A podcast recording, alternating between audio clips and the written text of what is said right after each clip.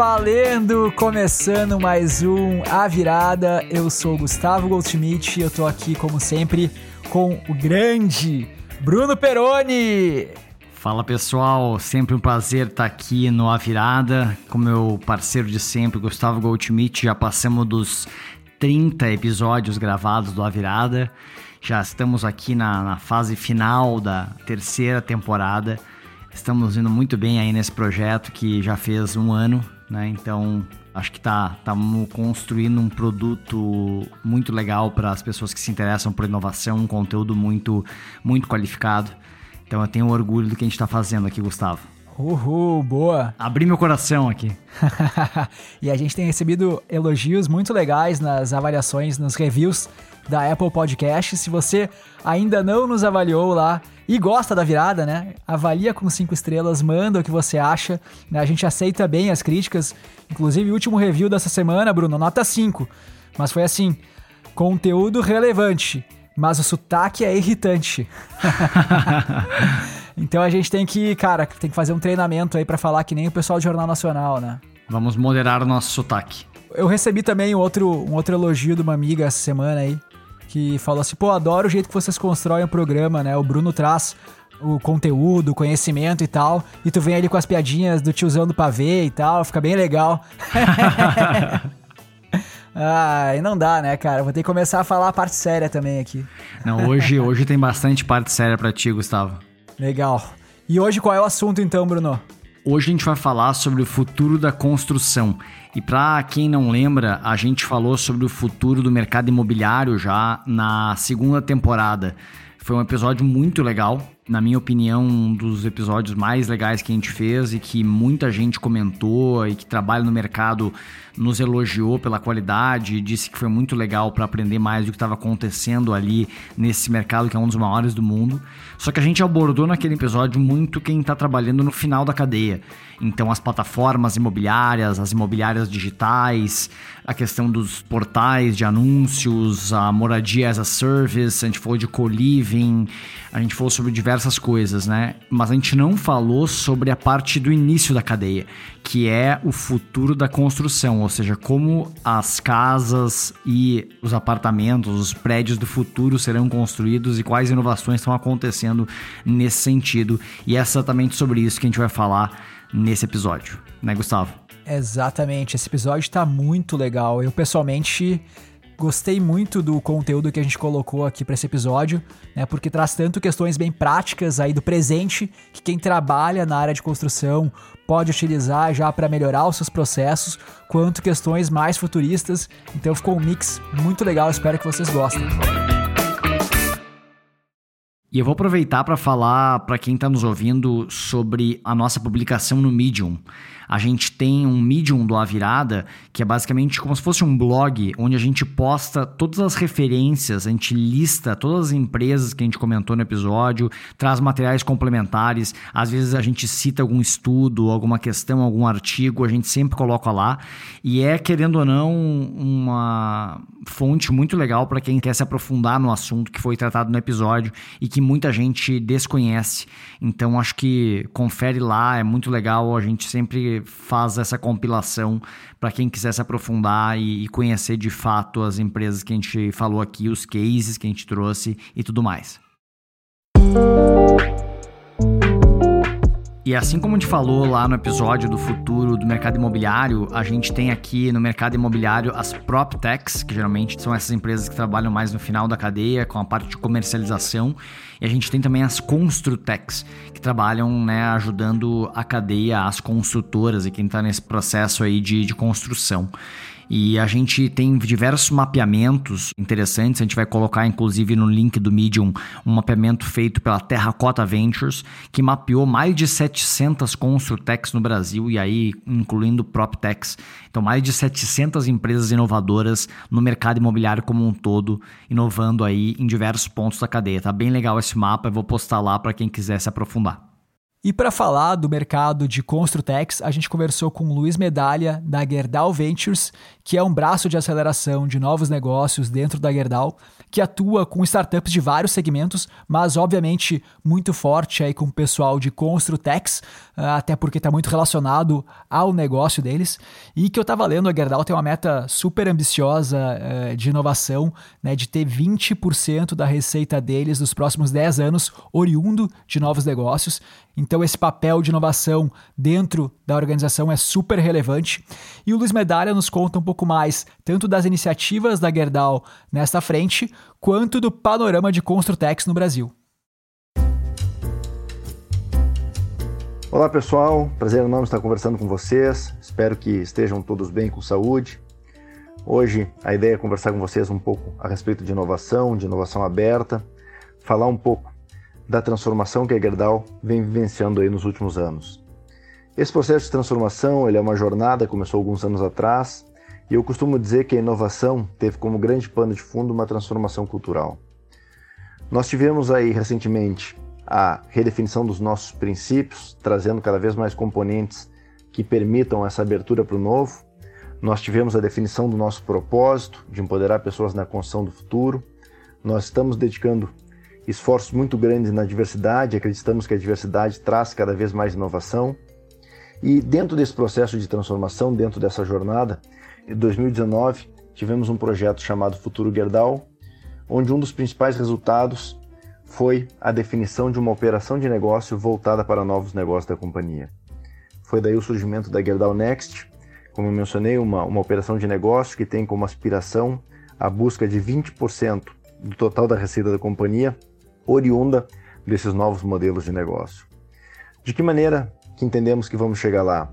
Através de um relacionamento ativo com o ecossistema, através de joint ventures, parcerias, através do fomento ao empreendedorismo, através de investimentos via Corporate Venture Capital, ou seja, hoje nós temos um fundo de investimentos, a Paris Ventures, voltada para investimentos em teses que sejam do nosso interesse. E por falar nessas teses, Construção é sim uma, uma tese alvo de interesse da, da companhia, é um, é um setor relevante onde a gente atua. Temos aí, dentro da construção, uma lacuna de produtividade muito grande na cadeia. É um setor que cresceu a sua produtividade somente 1% ao ano nos últimos 20 anos. É um dos setores menos digitalizados comparado a outros setores.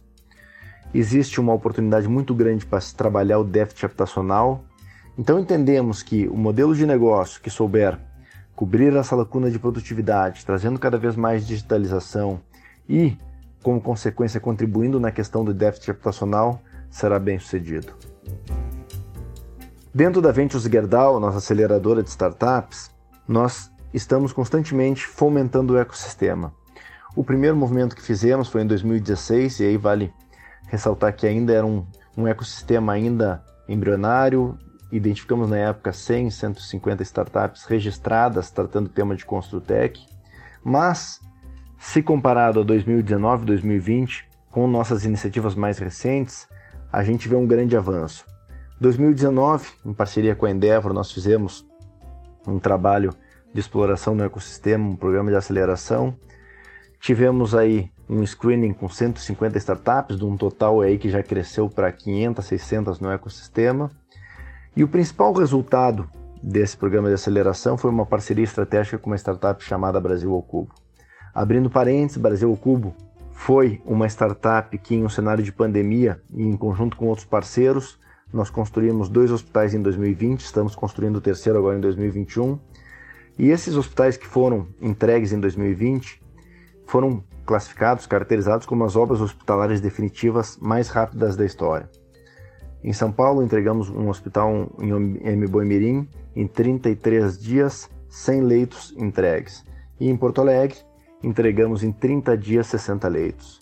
Então, como eu mencionei, obras aí que foram premiadas, foram caracterizadas como as obras hospitalares definitivas mais rápidas da história. Importante mencionar que ficam de legado aí para a sociedade. Como consequência, tomamos a decisão de adquirir um terço da Brasil ao cubo. 2020 não diferente, seguimos fomentando o ecossistema de construção. A Ventures Gerdau abriu um novo bet de aceleração e aí num, num ecossistema que já está muito mais desenvolvido. Tivemos quase 250 inscrições no processo para participar do nosso programa de aceleração. Destas 250, nós fizemos 40 deep dives e levamos 15 startups para uma banca em conjunto com a nossa alta liderança. Destas 15 startups, 5 foram classificadas dentro do nosso programa. Estamos trabalhando soluções digitais para canteiro de obra, gestão de obra, orçamentação. Novamente, estamos trabalhando tema de construção modular, estamos trabalhando segurança.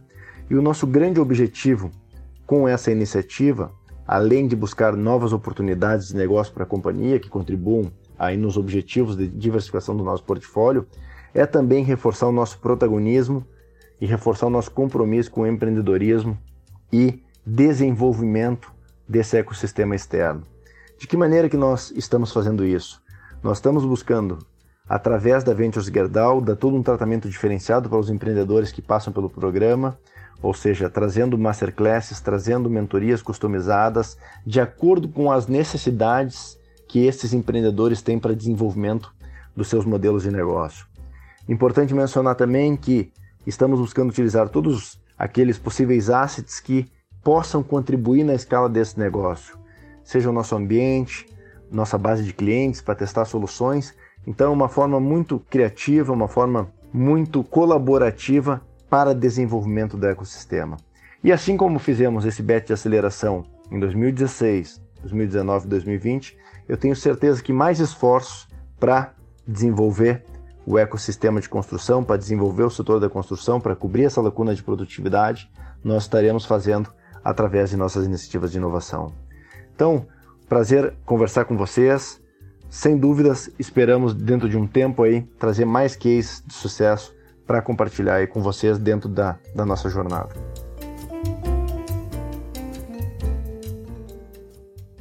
A gente vai começar falando sobre a digitalização da obra, trazendo cases empresas que estão focadas em construir tecnologia, a oferecer soluções digitais para que se melhore o processo de gestão da obra como um todo.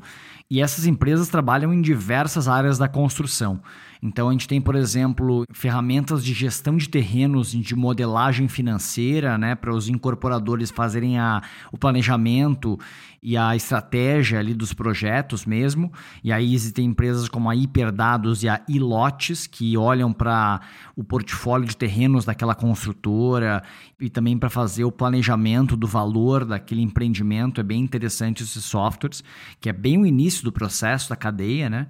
Aí a gente tem um software chamado AutoQI, que é um dos destaques, tem diversos, mas esse aqui é um dos destaques que a gente vê no Brasil de softwares focados na questão de projeto e orçamentação mesmo, de fazer o projeto da obra, visual inclusive. Então é um software made in Brasil bem interessante, que certamente aí deve rivalizar a nível internacional com outros softwares. Aí depois a gente tem softwares que ajudam na gestão do canteiro de obras propriamente dito, né, na obra lá fisicamente, que é o Agilin, que é um desses mais interessantes. Ah, tem a Levitar, que trabalha com drones para inspeção do canteiro de obras, e a Connect Data, que é uma empresa de IoT, de internet das coisas, focadas na inspeção de como está a obra. Então, para conseguir fazer o rastreio, o monitoramento das equipes e dos materiais na obra em tempo real. E eu separei uma outra aqui que eu achei bastante interessante, que fala sobre mão de obra, que é uma empresa especializada na contratação dessa mão de obra específica, né? Às vezes a construtora precisa de uma mão de obra muito específica, né? Alguém que vai fazer o gesso, alguém que vai fazer o piso, que vai fazer um certo acabamento, e essa plataforma é como se fosse um marketplace para contratação desses profissionais especialistas com maior agilidade. A empresa se chama Texa. Tem algumas, essa me parece que foi a mais avançada aí nesse processo para resolver essa dor. E na construção civil a gente também vê o uso de realidade virtual para fazer a questão de inspeção de obras e de vistoria das obras. Então a gente tem algumas empresas trabalhando nisso, não só na questão de, de visitar o decorado como se fosse digital, né? Mas também ajudando na questão da obra em si. Tem uma empresa que se chama Banib que está focada exatamente nisso, realidade virtual para empresas que estão construindo ou que estão fazendo empreendimentos conseguirem passar essa noção da obra com realidade virtual. E para quem quer conhecer melhor essas empresas, pegar o link, passa lá no Medium, como o Peroni falou, porque alguns dos nomes a gente fala aqui, algumas vezes é difícil de escrever, não é tão fácil. Então, passa lá que lá tem direitinho o nome da empresa e o link para você conhecer melhor o trabalho delas. E agora, para começar o segundo bloco de conteúdo desse programa, eu vou falar das coisas mais futuristas que eu adoro. Na verdade, são materiais, né? Eu vou falar de novos materiais, materiais que já estão sendo pesquisados aí há algum tempo, algumas décadas, mas que ainda não são tão comuns no nosso dia a dia. Então, vamos nessa. E o primeiro material que eu quero falar é o grafeno. Tá ok? O grafeno, tá ok? É, ficou famoso aí por causa do nosso ilustre presidente, né? O grafeno, o nióbio. É. Mas é realmente um material, cara, muito legal, assim, quando a gente começa a ler e pesquisar mais sobre ele, dá pra, né, explode a cabeça, assim, dá pra ter várias ideias. Então, o grafeno é uma cadeia só de carbonos, né, cadeias hexagonais de carbonos, e é o único material descoberto que é bidimensional, ou seja, ele é extremamente fino a ponto de não ter uma terceira dimensão. E o grafeno ele tem várias propriedades muito interessantes. Então, ele é 200 vezes mais resistente que o aço. Né? Tem algumas publicações que eu li que diz que ele é o material mais resistente do mundo, né? mas resistência existem várias formas de medir, a tração, a tensão, etc., a compressão. Então, ele é um dos materiais mais resistentes do mundo. Ele é o material mais fino do mundo, como eu falei. Ele não tem uma terceira dimensão, ele é bidimensional. Ele é extremamente condutivo, então ele é 100 vezes mais condutivo que o cobre. E esse aqui é, de fato, o mais condutivo do mundo, né, em termos de condução de eletricidade. Ele é dúctil, totalmente maleável e é impermeável a tudo, exceto a água. Então, se você tenta passar até gases por ele, né, ele filtra tudo. E é interessante porque ele tem muitas aplicações, é obviamente na construção civil, mas eu vi gente, Bruno, até utilizando ele, já que a gente falou de meio ambiente no episódio passado, né, para filtragem de água mesmo e para captura de carbono, cara. Então é bem interessante esse modelo até de captura de carbono. É legal porque ele, ele é impermeável a tudo, ele também absorve as microondas. Então eles usavam né, o grafeno para capturar o CO2 e aí depois para dissolver esse carbono eles usavam microondas para aquecer o grafeno, então não precisavam usar fontes aí de calor também que são mais poluentes. Então era bem, bem interessante, cara. Tem muitas aplicações ainda. Acho que a gente está simplesmente. A gente está começando agora a arranhar a superfície do que dá para se fazer com grafeno. É um material realmente muito inovador. A gente vai ver diversas aplicações, na minha visão, não só na construção civil. Exatamente. Então, para construção aqui, uma aplicação que eu vi que é bem legal é o uso do grafeno no mix do concreto. Então eles põem na água essas cadeias né, do grafeno e mistura no concreto e com isso conseguem deixar o concreto duas vezes mais resistente. Então, o que os pesquisadores viram é que usando o grafeno no mix do concreto, a gente precisava de metade do material. Então a gente consegue fazer estruturas com metade da espessura, por exemplo. E o legal é que, calculando também toda a questão de emissão de carbonos, a gente tem quase 50% a menos de emissões de carbonos quando a gente usa o grafeno nessas estruturas. Então também, obviamente, dá para fazer estruturas mais esbeltas, entre aspas, né? Mas também tem uma questão ecológica bem relevante.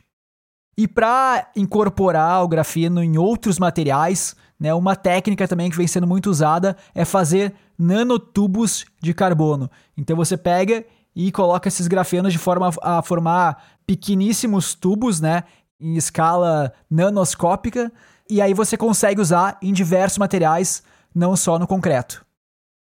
E agora saindo um pouco da questão do grafeno, existem vários outros materiais bem interessantes também que a gente deve ouvir falar mais deles no futuro.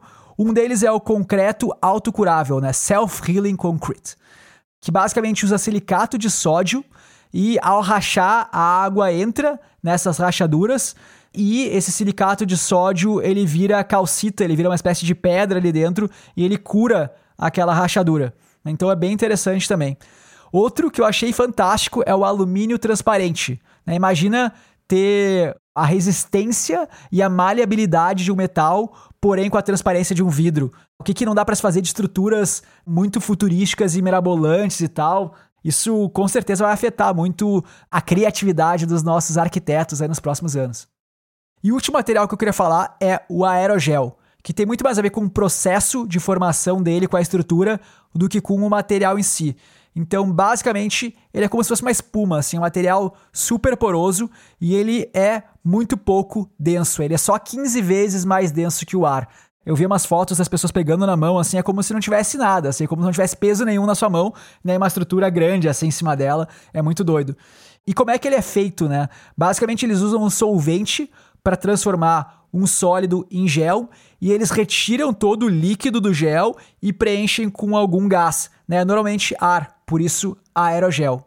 E o fato dele ser extremamente poroso faz com que ele seja um excelente isolante térmico e acústico. Então ele é duas a três vezes mais isolante que, por exemplo, a fibra de vidro ou aquelas espumas de isolamento. E ele também é um material higroscópico, né, que absorve umidade. Então ele pode ser muito usado para retirar a umidade do ambiente e tal, que pode ser bem interessante também. É bem maluco ver as fotos do aerogel, né? Uma coisa meio bem futurística, assim. Parece que a gente tá vendo um filme de ficção científica. Exatamente, ele é chamado de fumaça sólida. e parece mesmo quando você olha a foto, assim, parece que é uma fumaça, assim, na mão da pessoa, mas é uma coisa sólida, né? É muito doido. E uma mistura de dois materiais que a gente falou aqui é o grafeno aerogel ou aerografeno, que é ainda menos denso que os outros aerogéis. E ele é um material ultra resistente e ultra resiliente, né? Capaz de voltar à sua forma mesmo depois de aplicado grandes forças. Né? Eu sei que para você que está no mercado de trabalho, talvez não conheça a definição de resiliência, né? Mas é isso. A gente aplica grandes forças nele e ele volta à sua forma original. E o legal do grafeno aerogel, do aerografeno, é que ele é ultra absorvente, então ele é capaz de absorver 850 vezes o seu próprio peso o que pode ser também aplicado para, por exemplo, absorver vazamentos de óleo, né? Já também fazendo um link aí com as empresas que a gente falou no futuro do meio ambiente. E esses são alguns dos materiais que são bem bacanas aqui que eu encontrei, mas tem vários outros, né? Inclusive no ramo dos polímeros, que eu vou falar um pouco mais adiante, algumas coisas bem legais relacionadas a ele, mas eu não vou dar spoiler, então continuem aí mais 10 minutinhos de programa e vocês vão descobrir mais alguns materiais muito legais. Depois dessa viagem aí aos novos materiais, alguns que parecem de ficção científica, parece que a gente está assistindo ali um filme do Star Wars, quando a gente vê as fotos, os experimentos desses materiais. Agora a gente vai voltar aqui para a Terra para falar um pouquinho de uma tecnologia que já é utilizada para prototipagem, né? E que tem diversas empresas muito interessantes aplicando ela para construção, que é a impressão 3D. Muitos de vocês devem estar se perguntando, né, que, que já viram coisas impressas em 3D, objetos impressos em 3D muito simples, né? Feito com os polímeros lá e as camadinhas, mas a impressão 3D tem evoluído bastante. A gente já tem impressoras 3D aí que imprimem em metal, em alta qualidade, alta definição, e a gente tem também até impressoras que a gente vai falar em outros episódios que imprimem alimentos. Então está evoluindo bastante, né? Tem a questão de impressão de órgãos que está sendo bastante estudada e é claro que foi também testada está sendo desenvolvida aí para construção de casas. Então, ao invés de ter ali um canteiro de de obras, se tem uma máquina que basicamente vai colocando diversas camadas de concreto e construindo a casa de maneira muito rápida, extremamente rápida e extremamente barata. E claro, sem desperdício, né? Que é um dos grandes desafios da construção civil, está muito conectada à questão dos resíduos que a gente falou no futuro do meio ambiente. Então a gente tem projetos, inclusive brasileiros, que estão trabalhando com tecnologias para impressão 3D de casas. Vale a pena olhar os vídeos dessas empresas, inclusive as de fora, dar uma olhada no YouTube que tem bastante coisa legal. Aqui no Brasil a gente tem a SQ4D com foco mais residencial e também a NOAA, que são dois projetos interessantes aí que estão utilizando aqui no Brasil impressão 3D de casas. Lá fora, uma das empresas mais interessantes é a Icon Build, que eles focam aí numa tecnologia de impressão 3D de concreto. E eles fizeram uma das primeiras casas 3D que foi vendida para o público final. Então é super interessante porque a gente via a nível de protótipo as máquinas funcionando, mas essa empresa está realmente levando isso para a prática, para o mercado de consumo mesmo. São casas, né, geralmente para pessoas de baixa renda, extremamente rápidas de construir, extremamente baratas e, de novo, essa questão da sustentabilidade é muito forte. Eles também têm um projeto super interessante de construir casa para pessoas sem teto, né? Que, assim como no Brasil e nos Estados Unidos, tem um grande déficit habitacional, então faltam casas pequenas, né? Os americanos gostam de casas grandes, então faltam casas pequenas e acessíveis para pessoas que têm baixa renda e eles têm um projeto bem interessante de desenhar casas e construir casas ali e poder doar essas casas para pessoas sem teto. Muito legal. Eu olhei o site da Icon Build e é muito bacana mesmo as casas que eles fizeram e tal. E até aproveitando aqui, já que você voltou para a Terra, né? Eu queria sair da Terra de novo. Esse negócio de ficar pensando só na Terra é muito chato. quero pensar lá na frente, quero pensar no espaço, Bruno. Inclusive, até já dando um spoiler, o nosso próximo programa é sobre espaço, né, Bruno? Exatamente, a gente vai falar sobre o futuro do espaço, espaço comercial e tudo mais. Fiquem ligados aí, vai ser bem interessante, porque esse negócio vai bem além da SpaceX. Ah, e sim. Mas voltando para o episódio de hoje e já falando de espaço, né? A própria Icon Build, eles ganharam uma competição da NASA para construir abrigos na Lua. Né? Então o homem foi lá, o homem pisou na Lua, voltou para a Terra, mas agora eles querem ter uma base lá para poderem ficar mais tempo porque a Lua tem condições de clima extremamente severas, então a variação em um dia de temperatura na Lua é de 300 graus Celsius. Vai de menos 173 a mais 127, né? A gente sabe que os materiais, né? A gente sempre falava nas aulas de, de química, né? Na CNTP, nas condições normais de temperatura e pressão, né? A gente sabe que os materiais, eles variam o estado e a dilatação deles com a temperatura, com a pressão. Então, é toda uma outra lógica de construir na Lua. E a Icon Build está com esse projeto chamado Projeto Olympus para fazer essa construção usando impressora 3D, e o mais importante, né? Com materiais que existem na Lua, então é muito caro, né? Levar alguma coisa para a Lua. Em termos de cada quilo que você leva, você precisa de um monte de combustível e tal. Então, para não ter que levar materiais para lá, a ideia é que a gente imprima casas, né? Abrigos lá com os próprios materiais, os próprios minérios existentes na Lua. E outra empresa né, que está nesse mesmo desafio de construir no espaço a partir de impressora 3D é a AI Space Factory, né? AI, Inteligência Artificial Space Factory. E eu conheci os caras olhando a série AI do YouTube Premium, que vale a pena conferir, que eu já falei sobre ela diversas vezes, apresentada pelo Homem de Ferro, né, pelo Robert Downey Jr., e mostra um pouco da competição da NASA que eles participaram para construir casas em Marte. Né? Marte também tem condições super desafiadoras, então as temperaturas vão de menos 130 graus Celsius a 20 graus Celsius. Não são variações tão grandes quanto a Lua e não são todas elas no mesmo dia, mas tem tempestade de areia. A pressão atmosférica é 1% a da Terra, né? 1% 1 ATM, e a força gravitacional é um pouquinho mais do que um terço da Terra. Então, o peso, entre aspas, dos materiais, ele é muito menor lá. E tudo isso, como eu falei, afeta muito como a gente vai construir as casas, as moradias lá. Então, talvez elas não precisam ser tão resistentes em termos estruturais, mas elas têm que ser super resistentes em termos de variação de temperatura, em termos de dilatação. E eles também, assim como a Icon, eles estão usando materiais que você consegue encontrar em Marte para fazer essa construção. Então, né, eu falei que eu ia falar de polímeros. Um dos materiais que eles estão usando é fibra de basalto, que é o material encontrado no solo de Marte, e outro é esse biopolímero, que chama PLA, ácido polilático, que além de ser material biodegradável e não tóxico, é um dos polímeros com menor coeficiente de dilatação. Então ele aguenta essas enormes variações de temperatura e ele é duas a três vezes mais resistente que o concreto e cinco vezes mais durável em temperaturas abaixo de zero. Então, um material super bacana também, não é só inovação, acho que na forma de construir, que é 3D, com auxílio de AI e com introdução de novos materiais, muito legal. É, o Gustavo aqui já quase fez uma introdução ao nosso próximo episódio sobre o futuro do espaço, falando sobre os desafios, né? E como a gente vai ter que usar muita tecnologia embarcada, como essa empresa está fazendo, né? Usando uma convergência de diversas tecnologias para conseguir construir essas estruturas que vão suportar a vida lá fora. E é legal que essa empresa começou, né, pesquisando sobre Marte com esse desafio da NASA, com esse projeto chamado Projeto Marcia, e depois pegou todo esse aprendizado e aplicou à Terra a um projeto chamado Projeto Terra.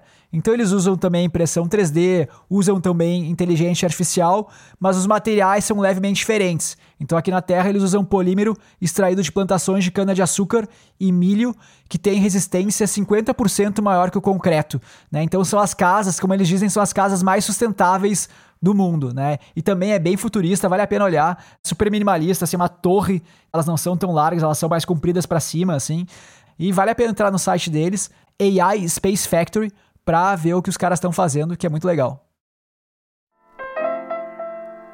E agora, de novo, voltando para a Terra, saindo do espaço, né? E voltando para uma tendência que, na verdade, já tem muitos anos, mas que agora ela tem ganhado uma nova atração aí por uma série de convergência de tecnologias que estão fazendo ela acelerar que é a questão dos pré-moldados, que é uma questão que se fala há muito tempo de steel frame, pré-moldados, casas construídas em fábricas, enfim, e isso está ganhando realmente bastante força agora, inclusive empresas bem interessantes aqui do Brasil com projetos muito legais.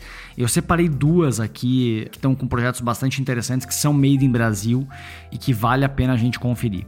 Uma delas é a Isobloco. Basicamente, eles construíram uma tecnologia que são blocos de concreto celular feito de sílica e são aerados, né? Então dá uma maior resistência a esses blocos de concreto e sendo possível construir de uma forma modular esses blocos e esses blocos vão formando as estruturas dos prédios ou das casas e agora eles estão desenvolvendo toda uma tecnologia de fábricas móveis. Para não precisar transportar esses blocos eles estão desenvolvendo fábricas pequenas portáteis ou até móveis mesmo para que esses blocos sejam construídos perto de onde vai ser construído. Então realmente uma revolução aqui na construção. É bem interessante e aí eles vão montando a casinha, né? Tem blocos para vedação, blocos para revestimento, enfim, é bem interessante o projeto deles. Eles ganharam diversos prêmios aí no Brasil de inovação e acho que podem fazer um impacto interessante aí nos próximos anos. E um outro case que ficou bastante famoso agora na pandemia é o da Brasil ao Cubo, que também leva essa questão dos pré-moldados, só que é um nível bem interessante, já estão num nível de execução eles focaram em construir também estruturas modulares para fazer a construção de prédios em pouco tempo. Então, basicamente, eles fabricam esses blocos, né, estruturas modulares que são montados no canteiro de obras. Então, ao invés de ter que construir o prédio do zero na obra, é basicamente uma montagem, né? Quase fosse um Lego de um prédio, né? Vai montando as pecinhas, vai montando os blocos e aí vai formando o prédio. E isso reduz o tempo de construção absurdamente, reduz o desperdício é uma evolução grande aí desses pré-moldados para construir estruturas mais interessantes, não apenas estruturas que são temporárias, né? Exatamente, porque um canteiro de obras é um cenário ali super adverso, né? Você tá a céu aberto, pode chover, pode ventar, etc. É muito mais difícil ter controle do que num local fabril, né? Onde você consegue ter um, cuidado, uma precisão de construção muito maior. E isso, obviamente, faz com que tenha menos desperdício de materiais, que seja muito mais eficiente. E é legal, Bruno, você falar dessa questão do tempo de entrega. Como a gente sabe, a Brasil Cubo ficou muito famosa pela construção dos hospitais de combate ao coronavírus, aí que foram apoiadas pela própria Gerdau, pela Ambev e por outras empresas. E os caras têm um case muito bacana que eles entregaram um hospital né, em São José dos Campos de combate ao coronavírus, um hospital de 1.500 metros quadrados em apenas 33 dias. E esse prazo de entrega foi inclusive inferior ao estimado, que era acima de 40 dias, muito diferente aí do que a gente vê é, nas obras públicas de forma geral. A gente estava até agora no primeiro de abril com uma piadinha rolando lá em Porto Alegre, de onde eu venho, que era que as obras da Copa tinham finalmente sido entregues e era mentira, né? Era dia dos bobos. Então imagina a gente entregar um hospital de 1.500 metros quadrados em apenas 33 dias, é fenomenal. E para contar um pouco mais da Brasil ao Cubo e desses cases aí que eu comentei, nada melhor do que chamar o fundador e CEO Ricardo Mateus para falar um pouco mais desse negócio pra gente. Fala turma, aqui Ricardo Mateus, fundador da empresa Brasil ao Cubo. Brasil ao Cubo é uma fábrica de obras, então a gente tem uma empresa de soluções construtivas ágeis, né, com pensamento modular. E quando a gente se comporta dessa maneira, a gente diz que a gente pegou uma obra, fatiou ela em fatias menores, levou aí para dentro de uma fábrica, coloca depois de pronto da fábrica em carretas, depois o guindaste faz a acoplagem desses módulos e tudo funciona de maneira instantânea por meio do sistema plug and play desenvolvido pela empresa. Então isso para contextualizar o que fizemos, né? Então hoje a nossa estruturação ela passa necessariamente pela estrutura metálica, né? Fornecida aí as peças, os perfis pela própria Gerdau. Então isso foi muito interessante, né? A gente se aproximar. Até mesmo é, no ano passado a gente acabou se conectando, então trouxe a Gerdau aí pro board da Brasil ao Cubo. E aí no, nesse programa de aceleração que a gente fez ali no passado, a gente acabou conhecendo um pouco mais os diretores, os gestores da própria Gerdau, e aí alguns gestores da parte de inovação entenderam por que não a gente fazer ali uma doação para o primeiro hospital que a gente entregaria naquele momento, que era o Emboimirim, em São Paulo, em parceria com a própria Ambev e também o Hospital Albert Einstein, para que a gente pudesse entregar 100 novos leitos aí num, num prazo recorde. Então a gente tinha ali em contrato 40 dias para entregar, a gente acabou terminando essa obra em 33 dias, realmente foi um recorde bem interessante aí para a construção civil brasileira, visto que aquele momento, um momento caótico, necessitava de uma obra muito rápida, né? E aí depois disso, a própria Gerdau ela acabou aportando em outros hospitais, como o Hospital Independência em Porto Alegre, que a gente também fez em 28 dias, uma obra super rápida, com alguns outros players estratégicos que estavam ali para fazer essa doação para o município diante de um cenário realmente caótico da humanidade. Eu acho que fazer essa benfeitoria social sempre esteve no DNA da, da própria Gerdau. A Brasil ao Cubo, queira ou não queira, ela também nasceu com o DNA de, do aprender, ganhar dividir. Né? A gente tem três verbos aqui que o empreendedorismo ele nasce para entregar valor para a sociedade, né? E quando a gente se comporta dessa maneira, a gente entende que o aprender, ganhar e dividir, que são os verbos que hoje são os três pilares da empresa, se justificam nesse momento realmente caótico da humanidade. E aí depois disso, depois de um ano é, passado, né, de, de pandemia, a Gerdau já sendo sócia da empresa, já estando aqui em termos de conselho na companhia, surgiu a ideia também de a gente, nessa segunda ou terceira onda de, de pandemia, a gente fazer uma doação para o Hospital Vila Santa Catarina, em São Paulo, né, que é regido pelo Albert Einstein, e aí precisava, naquele momento, de 40 leitos de UTI para ser entregue aí no prazo de 40 dias. Então a gente está agora finalizando este prédio aí, são dois pavimentos para final de abril, então a prefeitura aí vai ter essa questão de doação de 40 novos leitos de UTI, que teve uma parceria muito bacana entre Brasil ao Cubo, Gerdau e demais players estratégicos ali que fizeram a doação, como Península, é, também o grupo Suzano e BTG Pactual. Bom, estamos estruturando agora o primeiro prédio modular volumétrico da América Latina, a gente está tá falando de oito pavimentos executados entre fabricação e montagem em 100 dias, então realmente uma coisa fantástica e eu acho que com isso a gente começa a revolução da construção civil brasileira, tornando ela mais industrializada, mais sustentável. Eu acho que no final do dia é isso que importa e a Brasil ao Cuba que realmente está sendo um player muito interessante e um case bem legal aí para a construção civil brasileira. Muito obrigado, gente. Um abraço.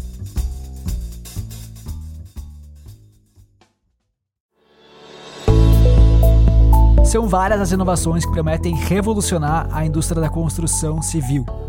Entre elas, as questões de softwares para ter o melhor controle e gestão das obras, a questão de novos materiais que prometem estruturas mais resistentes, mais leves, mais preparadas para o futuro, as novas formas de construir como impressão 3D e uso da inteligência artificial para pensar os melhores projetos para as condições mais adversas, e também as questões de pré-moldados aí que garantem bastante agilidade e menor desperdício para as obras.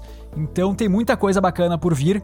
É uma indústria que demorou mais tempo para começar a entrar nessa era digital e começar a usar tecnologias novas, porque trabalha com questões centenárias como aço, como concreto, mas que agora está passando por uma grande revolução e que merece ser olhada de perto.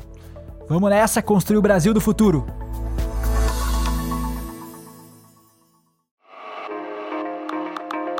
E chegamos ao final de mais um episódio do A Virada. Muito obrigado para quem nos acompanha e não se esqueçam de seguir a gente nas suas plataformas de podcast, também acompanhar a gente nas mídias sociais e ver as referências do episódio no Medium. É isso aí, Peroni. Vamos nessa. Valeu, pessoal. Até a próxima quarta. Tchau.